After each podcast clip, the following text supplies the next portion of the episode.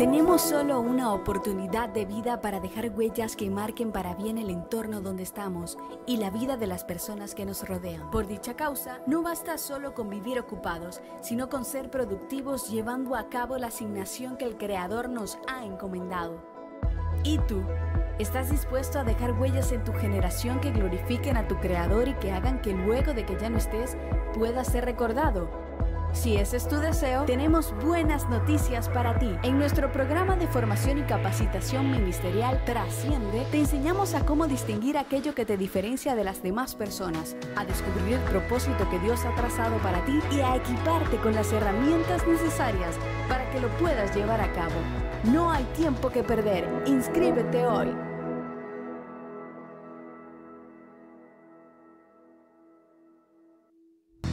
Gracias Señor, te bendecimos. Sube tu alabanza. Yo quiero saber si hay alguien que trajo una alabanza aquí hoy. Si hay alguien que trajo una adoración. Que salga desde lo más profundo de tu corazón para el Señor. Si ese eres tú, dáselo bien, dáselo bien. Dile gracias Señor por tu bondad. Gracias Dios por tus favores. Gracias por tus misericordias. Gracias porque tú has sido bueno. Hoy no hay nadie como tú que sería de nosotros si no fuera por ti, Jesús. Gracias, Señor. Te adoramos y te bendecimos. Aleluya. Puede sentarse. La iglesia está muy bella, muy preciosa, señores, a pesar de la lluvia, ¿verdad? Hemos visto cómo este pueblo, que es usted, se ha desbordado para recibir lo que el Señor tiene preparado para nosotros aquí. ¿Cuántos vinieron listos hoy? Yo quiero saber. ¿Cuántos vinieron listos? Miren, este próximo viernes nosotros terminamos para la gloria de Dios lo que es el tiempo de consagración que hacemos cada año y que tiene como tema haciendo vallado. Ayer yo tuve que hacer un video, un video así orgánico, un video improvisado, porque yo de verdad estoy muy agradecida de Dios por lo que ha sido este tiempo de haciendo vallado. Señores, son incontables los testimonios que nos han llegado a nosotros de todas las partes del mundo prácticamente acerca de lo que Dios ha hecho en este tiempo. Ay, ¿cómo no decir gloria a Dios? ¿Cómo no decir gloria a Dios? Sanidades, liberaciones, restauración, levantamiento espiritual, renovación, respuesta, dirección, provisión, puertas abiertas. Ay Dios del cielo, a Él sea la gloria. Vale la pena, vale la pena tomar este tiempo para buscar a Dios, señores, como lo hacemos siempre. Y miren, le voy a decir algo, nosotros solo nos queda el día de mañana y el viernes. El viernes terminamos y si usted todavía no se ha involucrado en haciendo vallado, mire, haga aunque sea un día. Y si usted no lo puede hacer hasta las seis, hágalo por lo menos hasta las tres. Pero participe y hágalo con propósito. Dígale, Señor, mira, yo voy a hacer este ayuno y lo voy a hacer porque yo quiero ver tu orden, el orden tuyo en esta área de mi vida. O porque quizás usted necesite ver a Dios haciendo algo para usted. Ponga lo que sea que le esté robando la paz en la mano de Dios. Póngalo en la mano de Dios. Y usted verá que aunque quizás no se resuelve como usted quiere, algo cierto va a pasar. Y es que si Dios no cambia lo que te está pasando, te va a cambiar a ti. Para que no te afecte como puede que te esté afectando. ¿Cuántos dicen amén?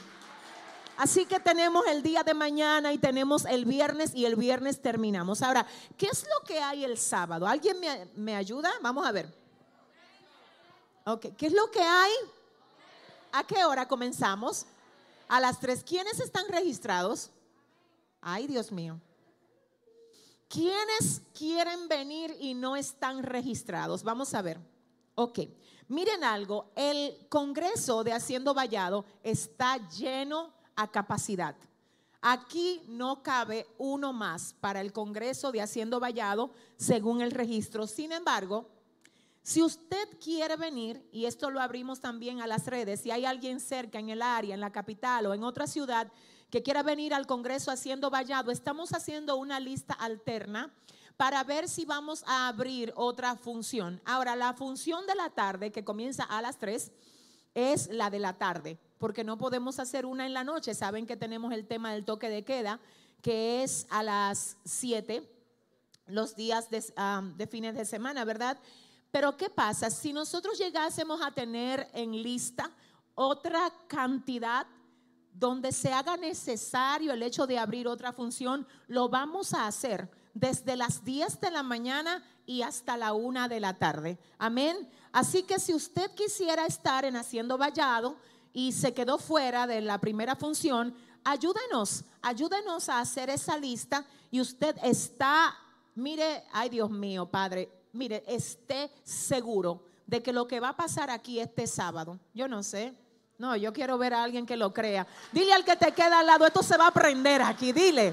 Ay, Dios mío, vamos a cerrar esto con broche de oro. Y sí, señores, estamos también muy conscientes de que el sábado es el 31 de octubre, en el que en muchas naciones se celebra el día de Halloween, pero vamos a tener un fuego cruzado. No es de que el enemigo va a estar haciendo cosas. Nosotros también como pueblo de Dios nos levantamos como antorcha a deshacer la agenda del diablo y establecer la agenda de Dios. ¿Dónde está la gente que dice amén? Ay, Dios mío. Miren, sin más preámbulos, yo quiero predicar, yo quiero hablarles unos minutos hoy bajo el tema, eh, un tema de verdad que quiero que ustedes reciban como una respuesta de Dios. Les tengo que decir que esto el Señor me lo dio ayer, ayer en la tarde específicamente, porque estoy ahora mismo haciendo un retiro, unos tres días específicamente, tres días de ayuno dentro de Vallado con un grupo que amo, pero demasiado, que son nuestros estudiantes de la Escuela de Formación Trasciende. Los estudiantes de Trasciende saben que tenemos ahora un chat abierto por ah, Telegram, donde estamos ahí metiéndole leña al fuego en tres días de ayuno y oración dentro de Vallado. Y específicamente ayer me tocó darles a ellos una reflexión que Dios me dio. Y de verdad que cuando pensé en este mensaje, yo dije, hmm, voy a predicar esto a la iglesia. Yo quiero saber quiénes hoy vienen a buscar instrucción de Dios aquí. Déjeme ver, déjeme verlo bien. ¿Quiénes vienen por una respuesta de Dios aquí hoy? Amén. Pues mira, yo quiero que tú me ayudes buscando en tu Biblia el libro de Génesis. Vamos a estar leyendo el libro de Génesis capítulo 32 desde el verso 24 al verso 28 y cuando lo tengas, por favor, me dices amén. Libro de Génesis, capítulo 32, 24 al 28. Y leemos en el nombre del Padre, del Hijo y del Espíritu Santo. Amén. Dice así, así se quedó Jacob solo y luchó con él un varón hasta que rayaba el alba. Y cuando el varón vio que no podía con él, tocó el sitio del encaje de su muslo y se descoyuntó el muslo de Jacob mientras con él luchaba. Y dijo, déjame porque raya el alba. Y Jacob le respondió, no te dejaré si no me bendices. Y el varón le dijo, ¿cuál es tu nombre? Y él respondió, Jacob. Y el varón le dijo, no se dirá más tu nombre Jacob, sino Israel, porque has luchado con Dios y con los hombres y has vencido. Padre, gracias por tu palabra, Dios. En esta tarde, Señor, me presento delante de ti pidiéndote que seas tú otra vez quien tengas a bien, Señor, usar esta vasija de barro que soy para ministrar a tus hijos, para hablar a tu pueblo de la manera como solo tú sabes y puedes hacerlo, Padre. Vuélvete a glorificar aquí y a ti, solo a ti te vamos a dar toda la gloria y toda la honra en el nombre de Jesús. Amén y amén. Pueden sentarse. Gloria a Dios. ¿Quién vive? Y a su nombre. Gloria a Dios. ¿Cuántos saben que el capítulo 12 del libro de Génesis es un capítulo importante? ¿Cuántos lo saben? El capítulo 12 es muy importante porque ahí, en ese capítulo, el Señor levanta a un hombre llamado Abraham. Le hace un llamamiento tan peculiar y tan tremendo que nosotros lo hemos oído mucho y que de hecho cuando nosotros lo leemos también nos ministra. El llamamiento se basa en esto. El Señor le habla a Abraham y le dice, sal de tu tierra, sal de tu parentela y de la casa de tu padre, para que te vayas a la tierra que yo te voy a mostrar y voy a hacer de ti una nación grande y te voy a bendecir. Dice la palabra que el Señor le habla a Abraham y le dice, si tú no puedes contar la arena del mar, así mismo va a ser tu descendencia. Luego le dice, mira las estrellas del cielo y si no la puedes contar, te informo que así mismo va a ser tu descendencia. Ahora, estas promesas suenan hermosas, sin embargo revelan algo importante y es que tú nunca vas a poder ver lo que Dios te tiene hasta que tú no sueltes lo que tú eres ahora para tú poder recibir lo que fue programado para ti, con Dios tú no vas a jugar. Abraham no se podía quedar con un pie en Madián y con otro pie. Es que no es así. Tú aceptas el llamado o tú desaprovechas el llamado. Ahora bien, algo yo sé de Dios, que Él nunca te pide que sueltes algo, si no es porque Él tiene el plan de darte algo mucho mayor. Por eso es que te duele dejar lo que Dios te está pidiendo, porque hay una guerra. El diablo no quiere, Satanás si no te tiene allá afuera, entonces te quiere en la mediocridad aquí. Satanás tiene diferentes formas de atacarnos, nada más no es haciendo que usted se descarríe, a veces haciendo que usted esté dando mucho menos de lo que usted puede dar. Si se conecta con Dios aquí, ay Espíritu Santo de Dios, y te tengo que decir algo, mira, yo no sé si tú entiendes esto, pero cuando tú estás en un lugar, tú tienes que dar todo de ti ahí y no dejar reserva. Yo estoy orando para que se levante una iglesia que le salga tan fuerte a Satanás que el diablo tenga que decir, pero ¿y esta gente? ¿Pero de dónde fue que salieron? ¿Sabes por qué? Porque representa ganancia para el infierno el hecho de que tú puedas correr, pero estés caminando. El hecho de que tú puedas caminar, pero te estés arrastrando. Así que el Señor le dice a Abraham, ¿sabes qué? Tengo planes contigo, pero tú tienes que salir. Contigo tengo planes, contigo como hombre, con tu familia, pero en el lugar donde estás no puedo. Yo no puedo trabajar así. ¿Sabes? Hay alguien a quien Dios le dice, es que yo tengo planes contigo. Pero en la posición que tú estás, yo no puedo trabajar así. Es que quiero usarte, pero tienes que salir de eso para yo poder tratar contigo. Sal de tu tierra, sal de tu parentela y despréndete de la gente que tú dejas aquí. Ay, Dios mío, pero qué difícil se nos hace a nosotros desprendernos de cosas que Dios nos quiere quitar. Quiero aclarar que el hecho de usted desprenderse de las cosas que Dios les invita a dejar, no significa que usted se va a volver enemigo de la gente. Tampoco significa que usted se va a descuidar de su familia. No significa que usted tenga que maltratar a nadie. Simplemente significa que su esencia ahora, que su esencia ahora es que la Biblia dice que compañerismo tiene la luz con las tinieblas. Andarán dos juntos si no estuvieran de acuerdo. Abraham, sal de ahí. Sal de ahí porque voy a hacer de ti una nación grande y te bendeciré. Ay. Y tú puedes tener por seguro, Abraham, ay Dios mío, que los que te bendigan serán benditos. Y que los que te maldigan, todo eso la gente nada más lo menciona. Que Dios bendijo a Abraham, que Dios le dijo a Abraham que le iba a dar, que hizo con Abraham. Pero ¿y lo que Abraham tuvo que dejar? Y lo que incluso cuando Dios le da a Isaac, Dios le pide que le devuelva a él. Porque no es solo, entonces ahora entramos en el otro cuadro, que, no es solo que Dios te dice, sal de tu tierra y de tu parentela. Es que aún lo que tú recibes como parte de Él, hay momentos donde Él te dice, dámelo. Esos son otros niveles. Ahora la cosa viene en una dimensión mayor. Ahora Dios le dice a Abraham, dame a Isaac. Luego de que él sale, abandona la familia, abandona la parentela, Dios le dice que tengo algo demasiado poderoso para ti. Y para tú poder verlo, tú te vas a tener que desprender de esa tierra donde tú estás ahora.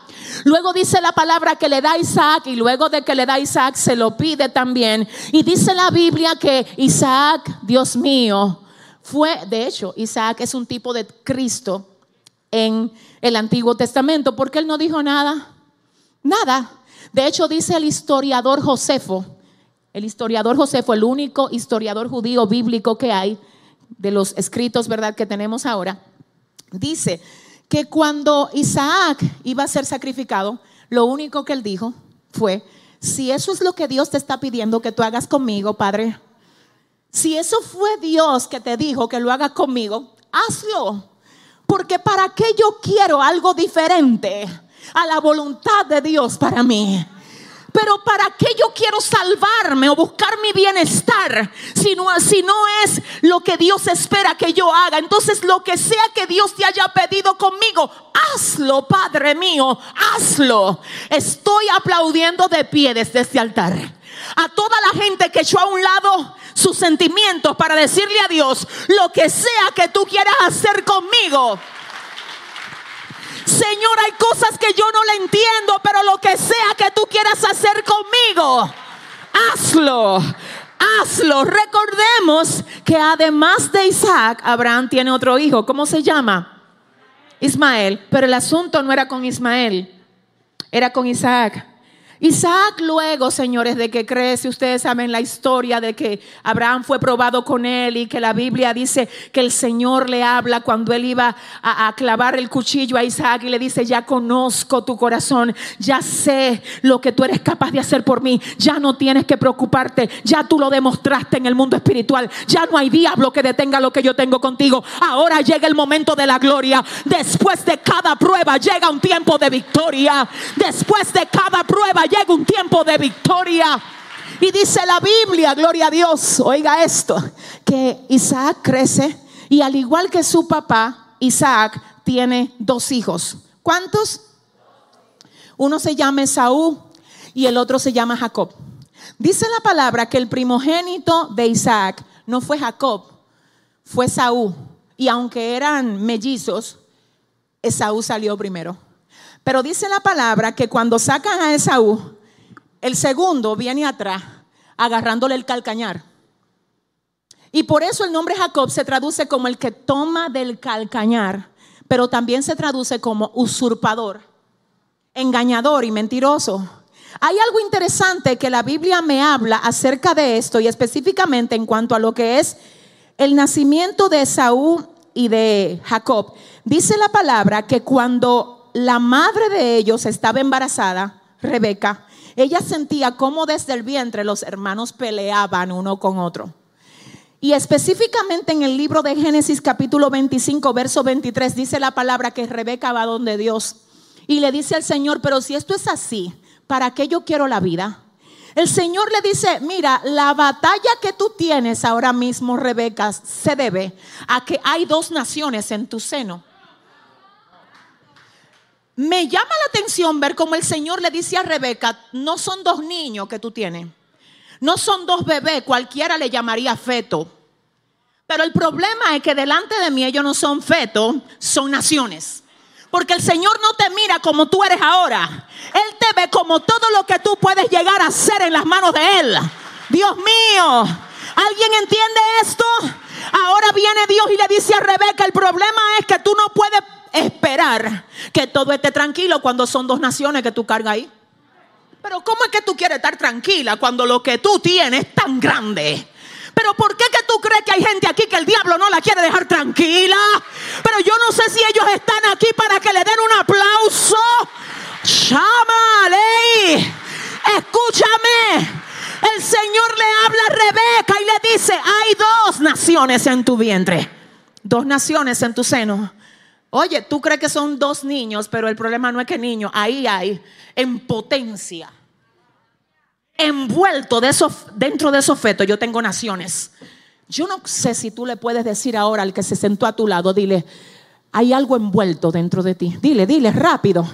Dile, por eso es la guerra, dile. Dile a alguien ahora mismo, dile, hay algo dentro de ti que el enemigo ha querido matar, por eso es la guerra. Pero el Señor dice que tú lo vas a dar a luz. ¿Dónde está la gente que cree que llegó el tiempo de dar a luz lo que Dios tiene con ellos? Escucha esto. Y además de eso, el Señor le dice a Rebeca, mira Rebeca, como yo sé los caminos de aquellos que yo diseño, te tengo que decir que no solamente son dos naciones, el tema aquí además es que el mayor, ay Dios mío, el mayor va a ser siervo del menor. Pero espérate, no era al revés. ¿Por qué al primogénito que se le tienen que dar los privilegios? No, dice Dios. Es que cuando yo tengo un diseño, yo giro, yo le doy un giro, yo cambio, yo altero, yo trastorno lo que el hombre dice para que se establezca lo que yo dije. Por eso es que tú no te tienes que preocupar por lo que la gente dice de ti. Lo que tiene que preocuparte a ti es lo que Dios dice de ti. Si usted entiende eso, déle el aplauso fuerte a Dios en esta hora. Dos naciones hay en tu seno y el mayor va a ser siervo del menor. Antes de que nacieran ya el Señor lo había dicho. ¿Cuándo fue que lo dijo? Antes de que tú nacieras ya Dios sabía el día que tú te ibas de la tierra. Nada de lo que te pasa a ti es coincidencial. Todo tiene un propósito cuando tú andas en los pasos que Dios te ha establecido. Ay, y esto que me pasó a mí, pastora, fue propósito de Dios. No confunda propósito de Dios con lío que tú te buscaste tú solo. Porque yo no te estoy hablando de eso. Yo te estoy hablando de que cuando tú andas en obediencia en Dios, no importa lo que se te levante, si estás en el camino que Dios te trazó, ay, no importa qué, de ahí va a salir gloria. No importa quién se levante, no importa cómo sea la guerra, de ahí va a salir gloria.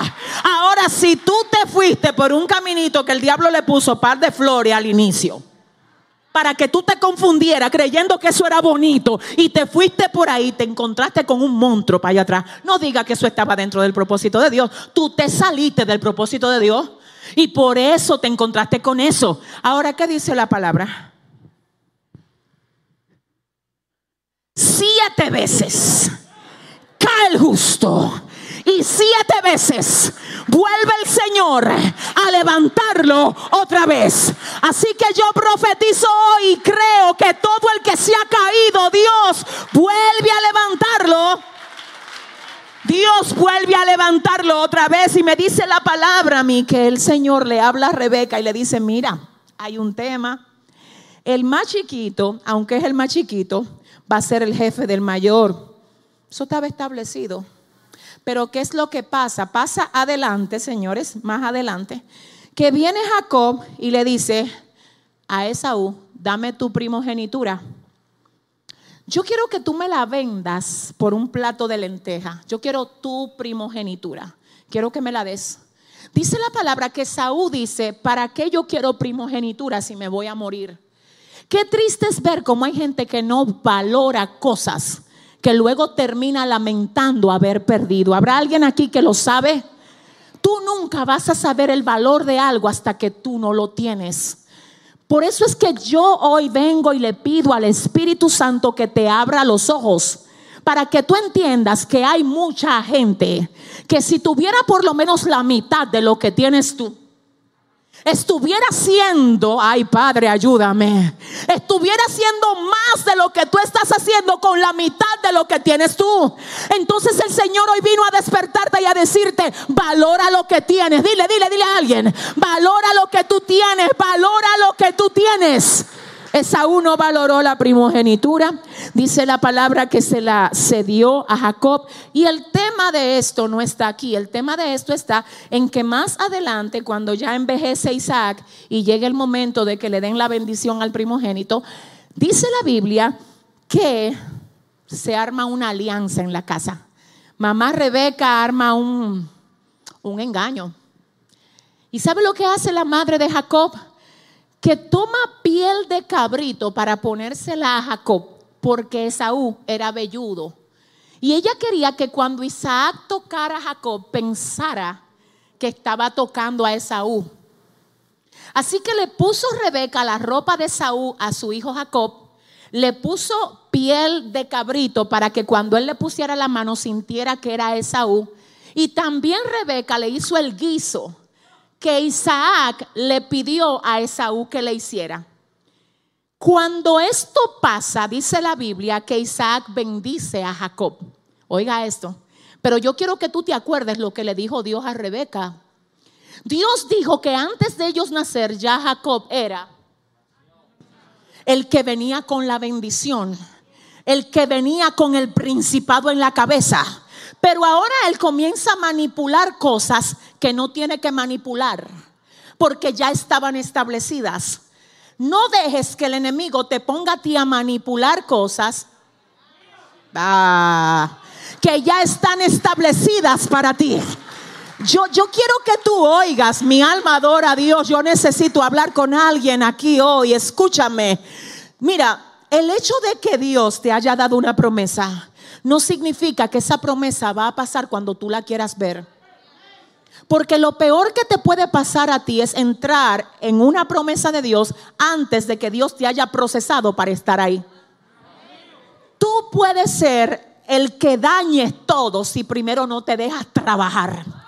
Por eso es que hay gente que a veces dicen, yo me siento estancado, es verdad, y no te voy a decir que no. Y tú sabes por qué que te sientes estancado, porque en el nivel donde Dios te tiene ahora, tú tienes que echar un pleito que tú no has echado para que algo se rompa. Y hasta que tú no estés dispuesto a pelear como lo hizo Jacob, tú te vas a sentir estancado. Pero yo quiero recordarte que el tema de este mensaje es, ¿qué hacer cuando te quedas solo? ¿Qué hacer cuando te quedas solo? Aquí tenemos el cuadro de que viene Isaac y bendice a Jacob creyendo Rebeca que la bendición de Jacob está por lo que ella le preparó, por la piel que le puso, por la ropa que le puso. No, señores, ya Jacob venía con la marca desde el vientre. Así que nada de lo que a ti te pongan ni te quiten te va a quitar la bendición con la que tú vienes, ama, desde el vientre. ¿Habrá alguien aquí que entienda lo que Dios le vino a hablar hoy? Jacob estaba bendecido aunque Rebeca no hubiese hecho el guiso. Jacob estaba bendecido aunque no se hubiese puesto la ropa de Saúl. Jacob estaba bendecido aunque no le hubiesen puesto el pelo de, del cabrito.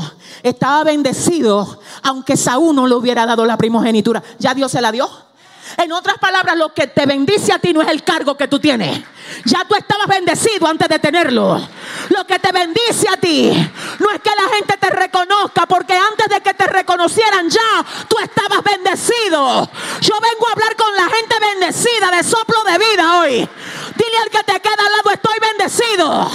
Tengo una marca de bendición sobre mí. Yo estoy bendecido. Oh, déjame ponértelo para que entonces tu papá crea. Ay, no sé. Para que tu papá crea que eres tú, Esaú, entonces te bendiga. Dice la palabra que eh, cuando Jacob entra, Isaac dice, hmm, la voz es de Jacob, pero la piel es de Esaú.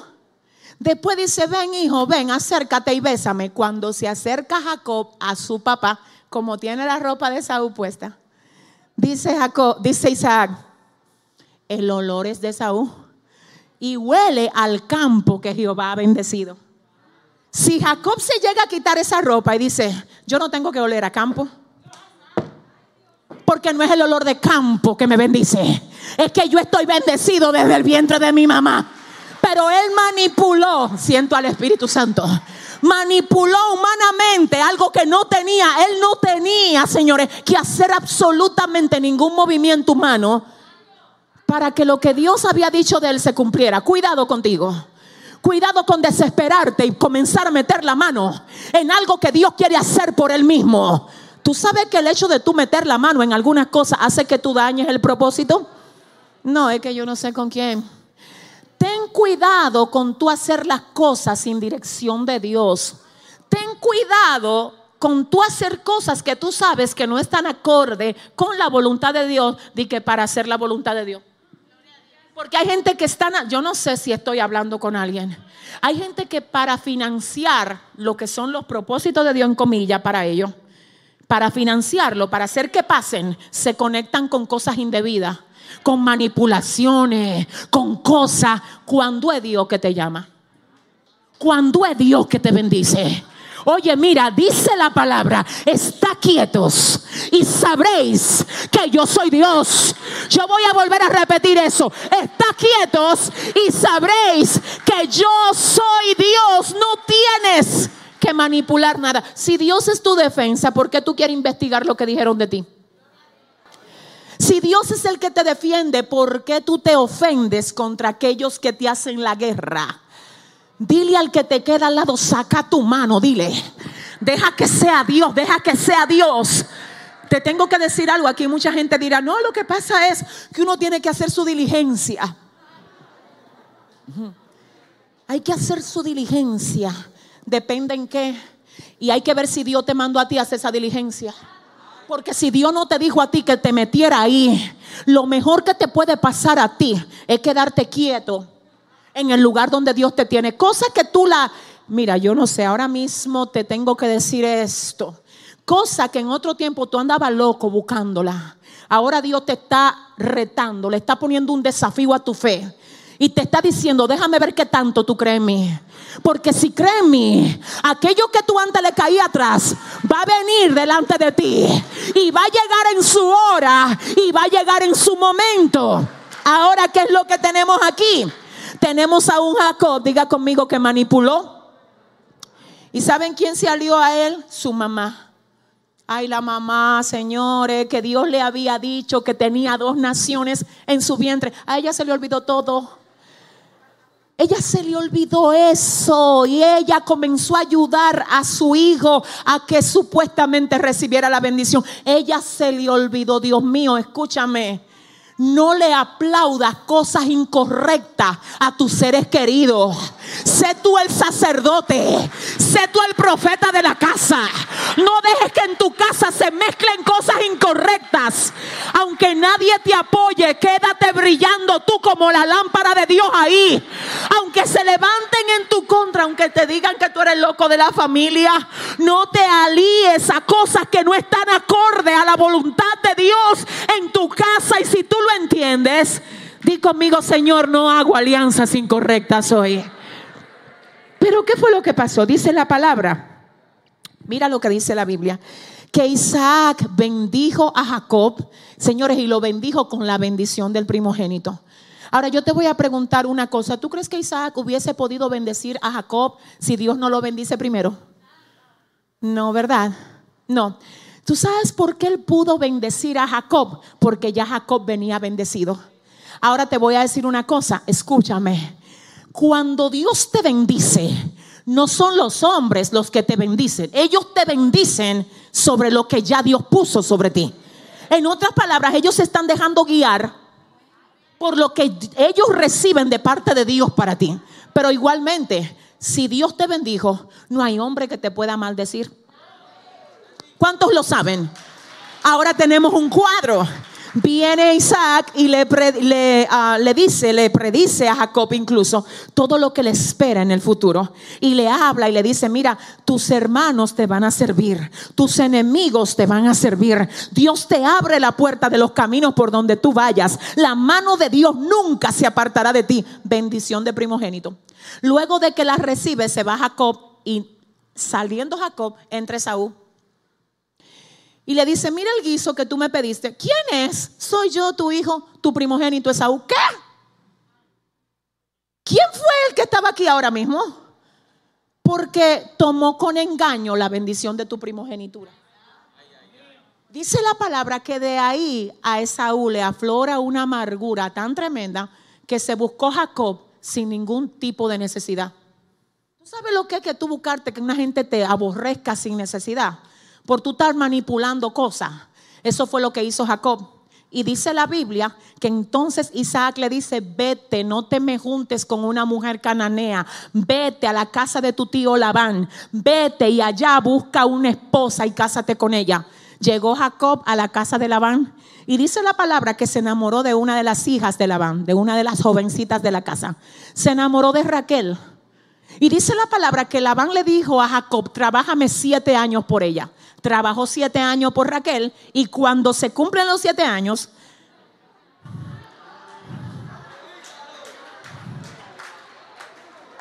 a quien le entregan a Jacob no es a Raquel, espérate, no es a Raquel, mi amor. ¿Tú sabes a quién le entregaron? A la hermana de Raquel que se llamaba Lea. ¿Y cómo Jacob no notó eso?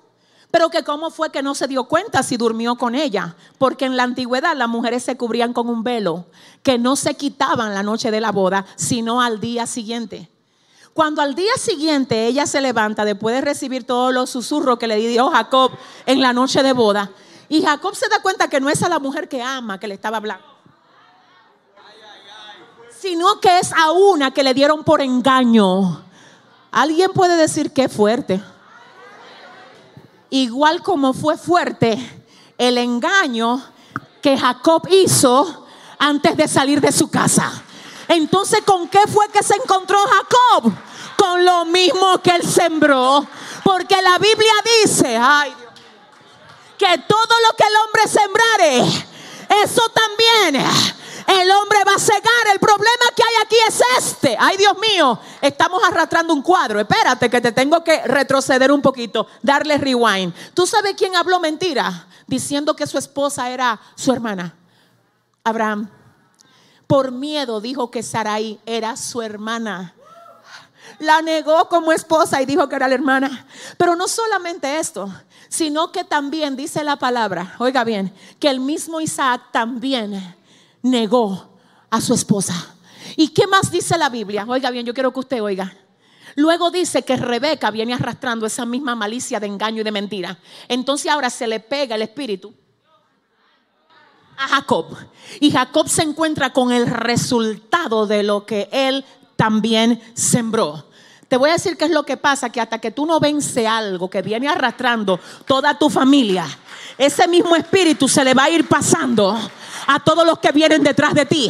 Hasta que no se para uno en el centro y dice, yo soy el que me levanto a derribarte y a cortarte la cabeza.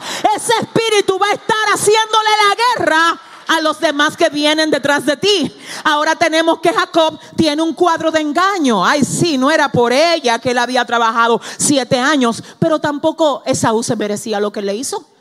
Ay, pero qué fino que Dios ni siquiera a la gente que tiene marca le deja pasar las averías. Ay, yo tengo un llamado grande. ¿Tú crees que eso te va a exonerar de la consecuencia de lo que tú haces? Señores, a David el Señor le trajo su consecuencia por su pecado. Ahora a Jacob, el hombre que había sido señalado por él, le trae también consecuencia por su pecado. Si tú crees que por la unción que tú tienes, Tú puedes andar haciendo y deshaciendo y que tú no vas a tener consecuencias por tu pecado. Te voy a decir una cosa, nunca salgas a pelear con un enemigo con cuentas pendientes. Te la van a sacar en el campo de guerra te la van a sacar en el campo de guerra. Ahora viene Jacob y que, ay, mi esposa por la que yo trabajé, cuando se levantó el velo. Y él vio que esa no era la esposa por la que él había trabajado. Dice la palabra que él va donde su tío Labán y le dice, ¿por qué me engañaste? Mm. ¿por qué yo sembré aguacate y ahora quiero cosechar fresa? No, baby, eso fue lo que tú sembraste. Lo mismo es que, mira, te digo algo, aún el perdón de Dios no te exonera de las consecuencias.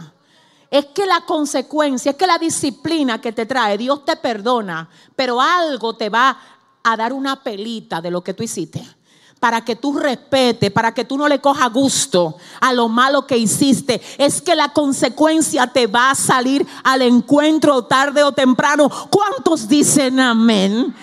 Dice la palabra que cuando Jacob va donde Labán y le dice, ¿por qué me diste a Lea?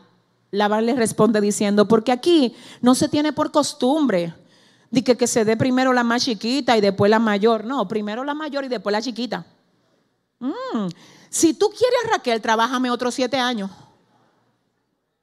Wow. Ahora bien, espérense. Dice la palabra que Jacob tiene la semana de luna de miel con Lea y después le entregan a Raquel. No fue que él duró siete años para ver a... No, no.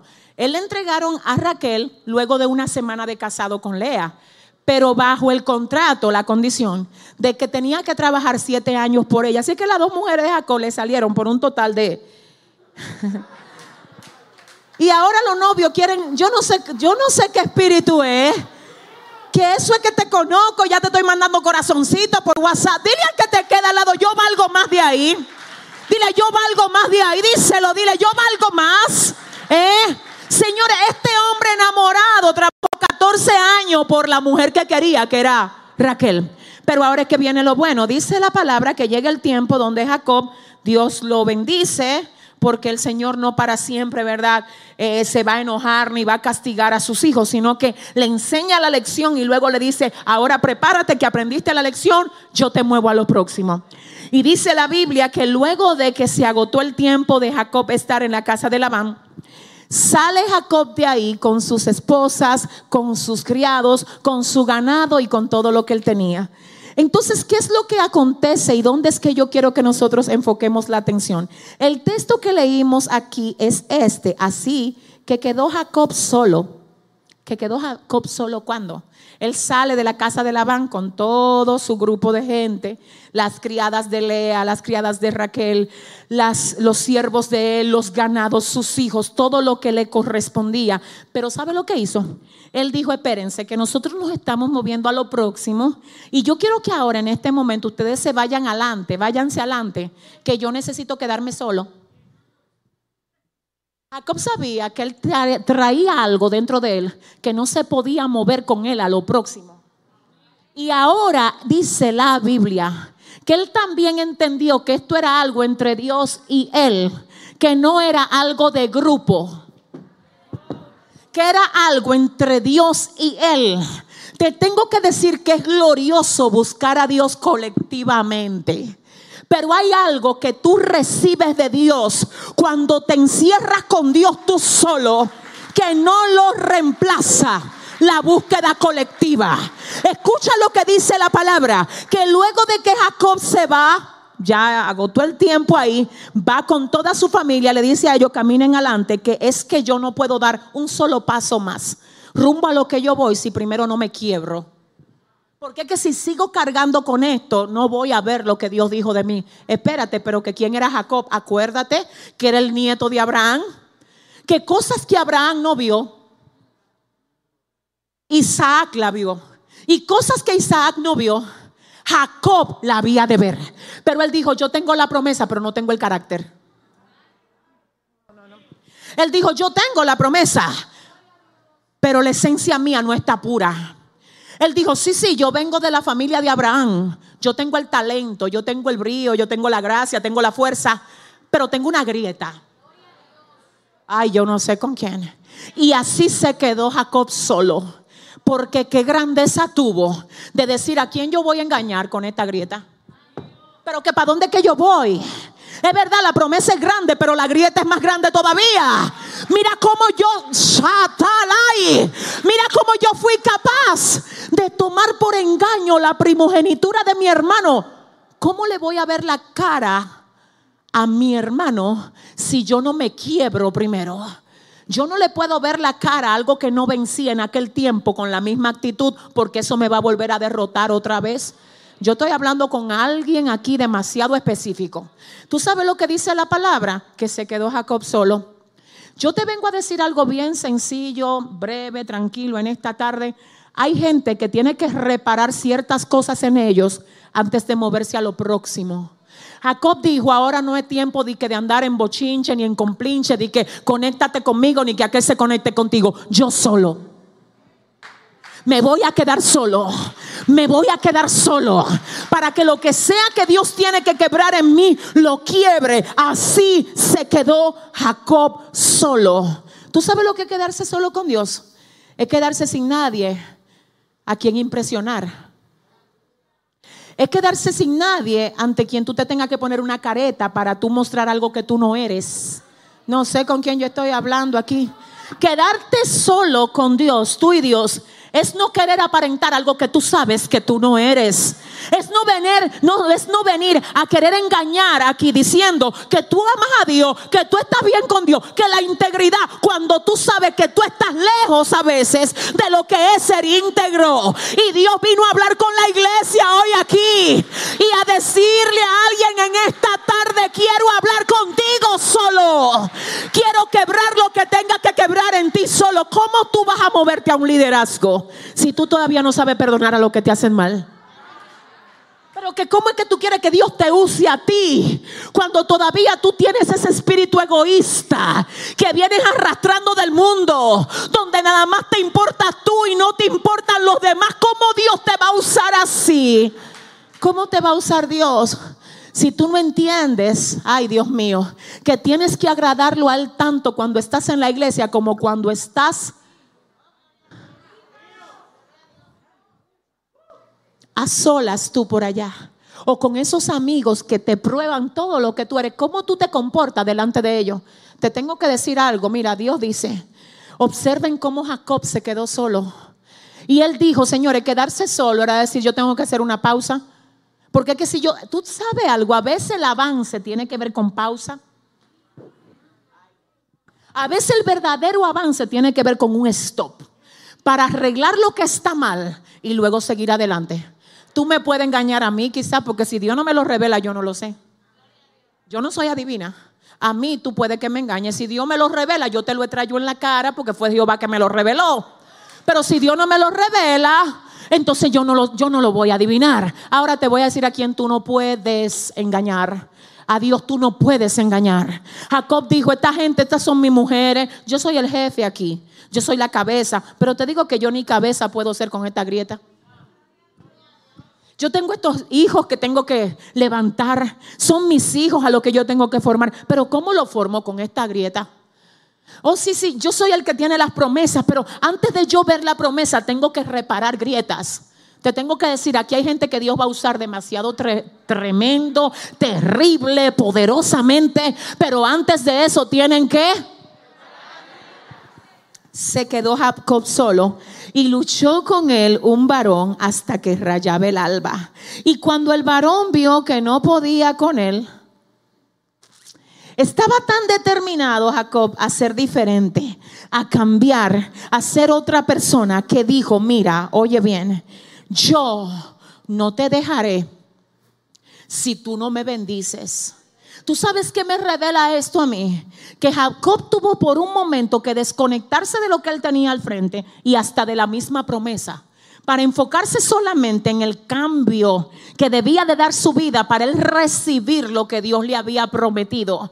Y dice la palabra que Jacob le habla al ángel con toda propiedad y dice, no te dejaré si tú no me bendices. ¿De qué bendición está hablando Jacob? ¿De vaca? No, ya él la tenía. ¿Pero de qué bendición era? ¿De mujeres? No, él tenía sus esposas. ¿Pero de qué bendición era? ¿De promesa? No. La bendición de Jacob en ese tiempo era que lo que él tenía, que estaba mal, fuera sanado. Que lo que él tenía, que estaba torcido, fuera enderezado él dice, no me basta la promesa. Y tú sabes lo que tú necesitas, no es promesa, es carácter para que cuando la promesa se manifieste, tú puedas administrarla de la manera correcta. Si usted lo entiende, déle el aplauso al Señor como Él se lo merece. ¿Qué hacer, Dios mío? ¿Qué hacer cuando te quedas solo? Tú sabes que hay gente que tiene la disposición de quedarse solo y dicen, vete adelante, que yo necesito un tiempo solo.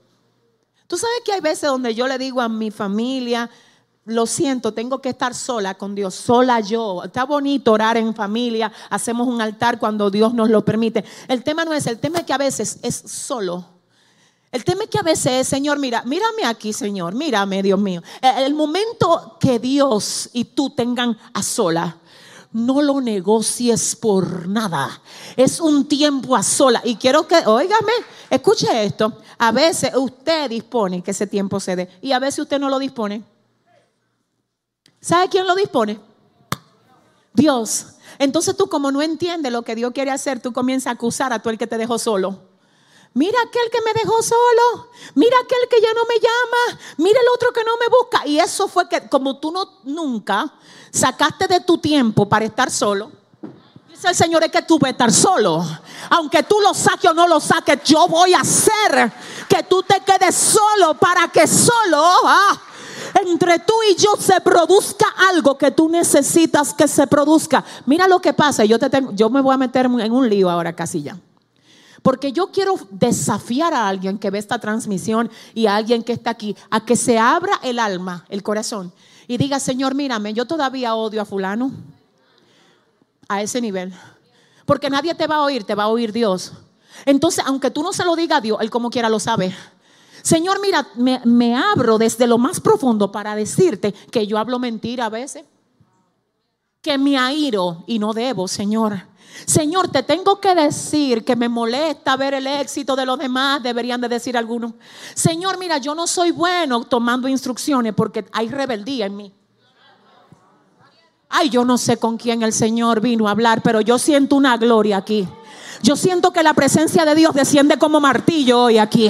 A quebrar la piedra. A quebrar la piedra. Dile al que te queda al lado, Dios va a quebrar algo en ti antes de hacer que se cumpla contigo lo que Él ha dicho y te tengo que decir algo.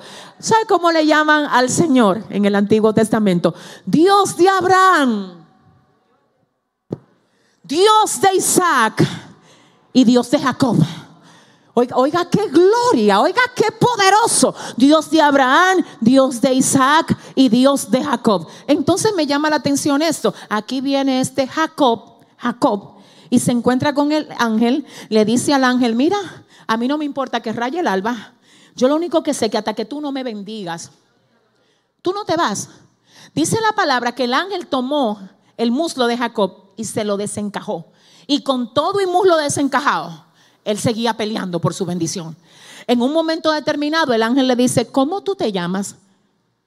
Yo he hablado esto mucho, pero ¿cómo no mencionarlo otra vez? ¿Cómo tú te llamas? Señores, ¿qué significaba el nombre en la antigüedad? ¿Y qué más? Esencia y destino. Jacob dijo, espérate, mi destino sobre una base quebrada. No.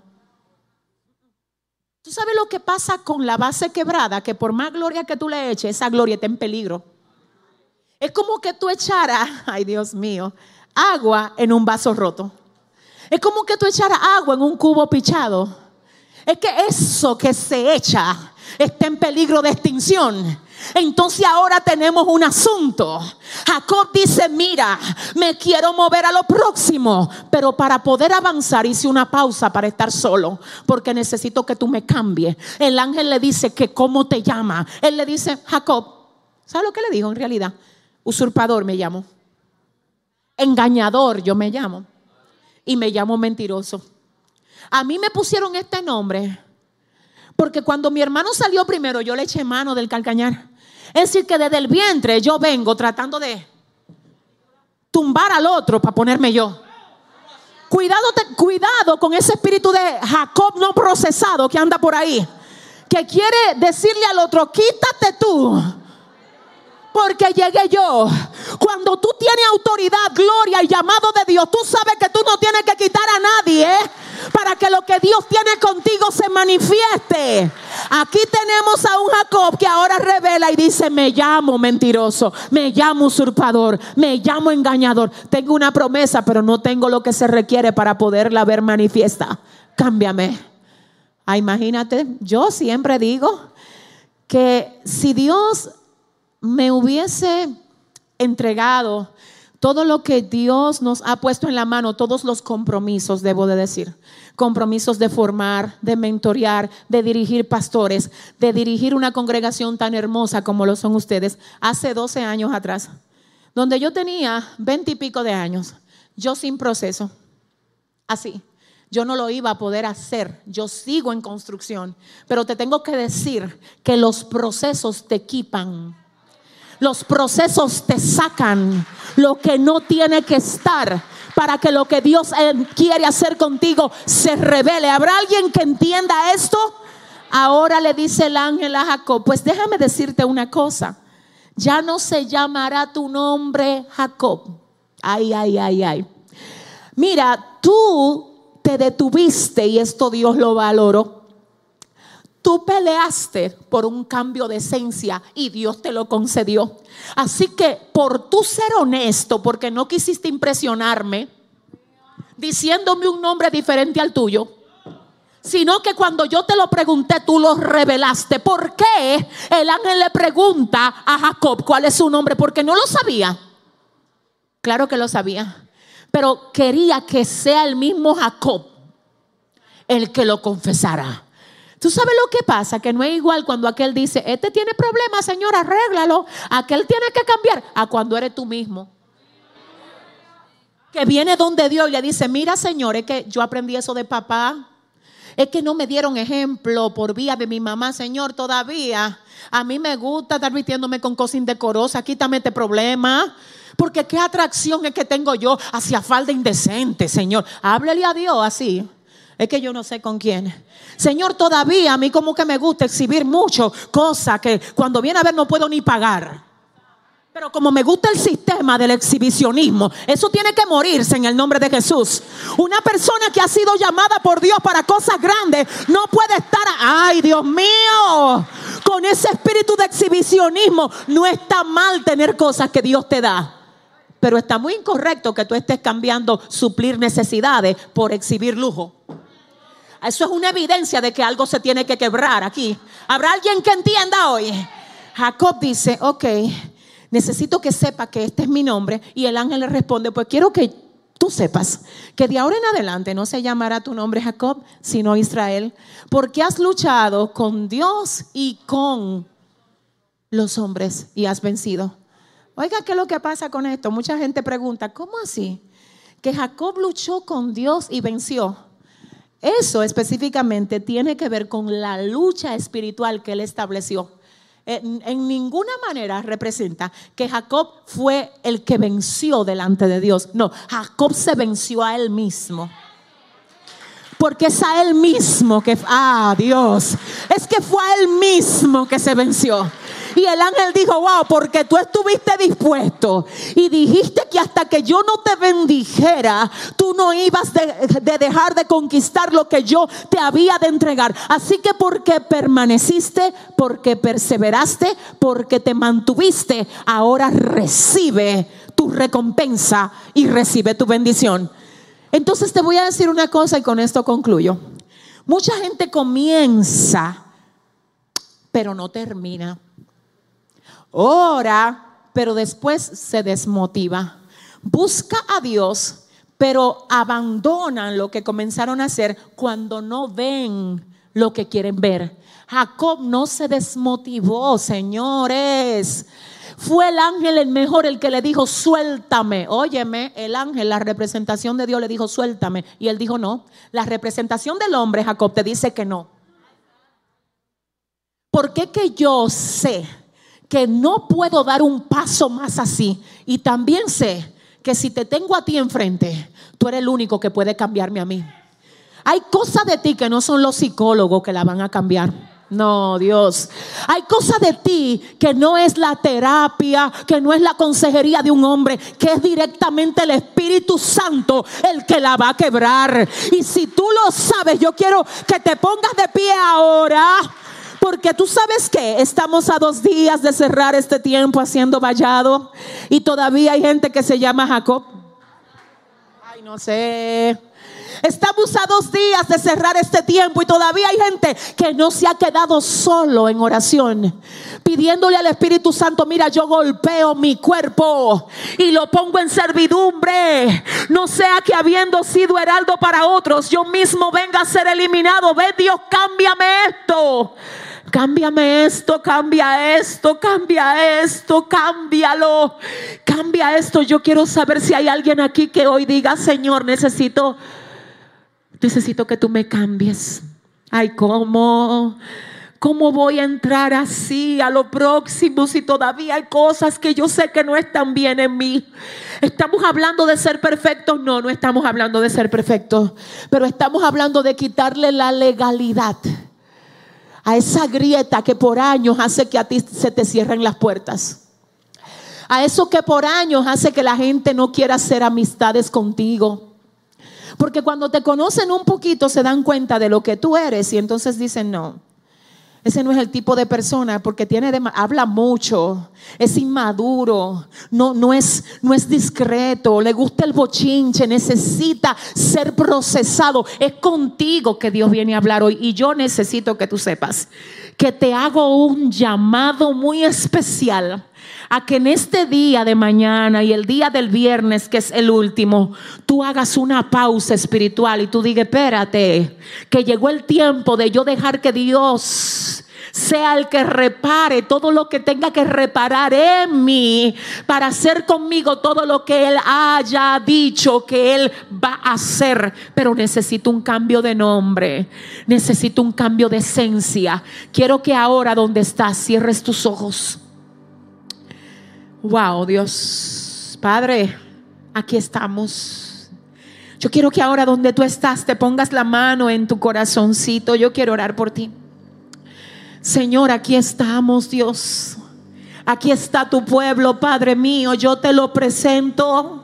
Espíritu Santo, te pido en el nombre de Jesús que seas tú reparando toda grieta, Dios mío, que seas tú, Dios, sacando todo lo que tengas que sacar oro para que desde hoy haya gente que tú no me la dejes dormir sin orar. Que tú no dejes que concilien el sueño hasta que no hayan tenido un encuentro contigo, Dios mío. Padre, quebranta todo espíritu de doble ánimo. Quebranta, Señor, aleluya, toda inmadurez toda grieta, Padre, ciérrala, repárala en nosotros, Dios. Queremos estar listos para lo que tú has decretado hacer con nosotros. Queremos estar listos y yo quiero saber si aquí hay alguien ahora que sepa que Dios vino a hablar con él, que vino a hablar contigo, que vino a hablar contigo. ¿Sabes qué? Wow, mi alma adora a Dios. Gracias, Señor. No importa que Gloria a Dios. Tú no se lo tengas que decir a nadie. Nadie lo tiene que saber. Esto está entre tú y Dios. Pero si tú tienes que reconocerlo y que lo sepa Dios, que tú no quieres seguir así, que lo sepa Dios. Porque no es lo mismo, es que no es lo mismo avanzar llamándonos Jacob que avanzar llamándonos Israel. Pero te tengo que decir que admirablemente el Señor dice que Él es el Dios de Abraham, de Isaac y de Jacob. ¿Y por qué dice de Abraham, Isaac y no dice Israel? Porque precisamente el hecho de que se haya quedado el emblema de que Dios es Dios de Abraham, de Isaac y también de ese hombre no procesado llamado Jacob, es la evidencia ah, de que cada Jacob que viene a Dios, Él lo procesa. Él lo procesa.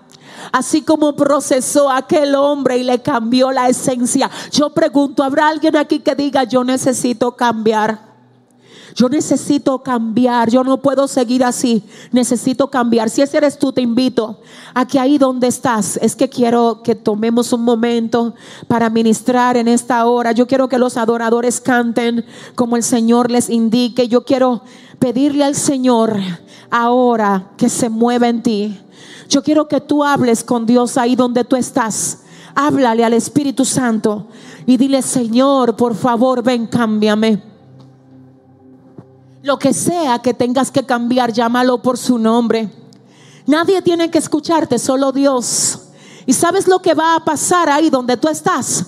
Que ahora mismo, Dios mío, tú estás enviando un anuncio al mundo espiritual diciendo esto que por años me mantuvo estancado, yo le quito el poder hoy, reconociendo que debo de cambiarlo, reconociendo que no puedo seguir igual, reconociendo que el Señor ha tratado conmigo en esta tarde para que mi esencia sea cambiada en el nombre de Jesús.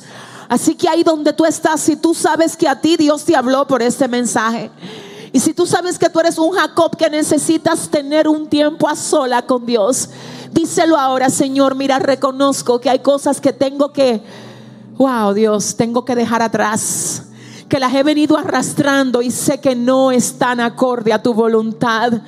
Te invito a ti también que ves este mensaje a que pienses en qué forma Dios también aquí a ti quiere cambiarte. En qué forma Dios también a ti quiere procesarte, quiere trabajarte.